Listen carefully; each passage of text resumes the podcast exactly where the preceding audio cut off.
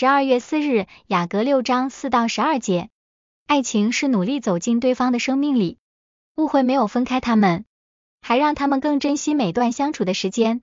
当他们再次走在一起时，男子就对他的佳偶诉说美丽的话语，让他知道自己是独特的，没有别的女子能与他相比。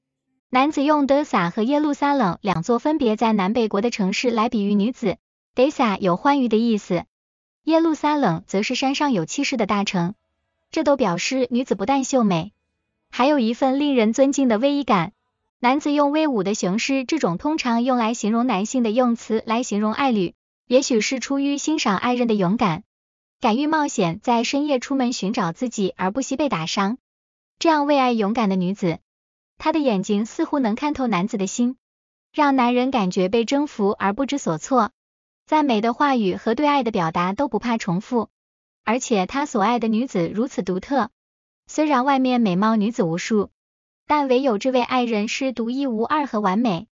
远远看他就会被吸引，继续观看就犹如看见照亮大地的晨光，又像皎洁迷人的月色，或是带给人喜悦和璀璨生命的阳光。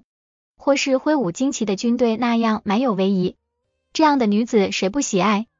就连他的同伴乃至王后妃嫔都赞美他。男子要表达对爱人的爱意，他希望进入核桃园，就是女子生活的世界，希望成为对方生命的一部分。他要来仔细观察，看看谷中的植物是否青绿，葡萄有否发芽，石榴有否开花。这是一种期盼的感情，是男子希望与女子进一步发展关系。是爱与婚姻的关系，暗指神圣的性与爱的结合。女子会如何回应？似乎他心里已完全因为爱情而神不守舍。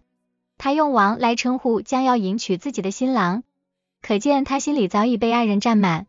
迎娶的队伍正向他那里去，他的心也早已跟住他的爱人去了。亲切的情感是培养出来的，从相识相恋到婚姻，都是男女双方花时间慢慢发展出来。不应有停止的时刻。神与人的关系也类似，从认知到尊神为大需要时间的经营，否则这信仰是脆弱和经不起考验的。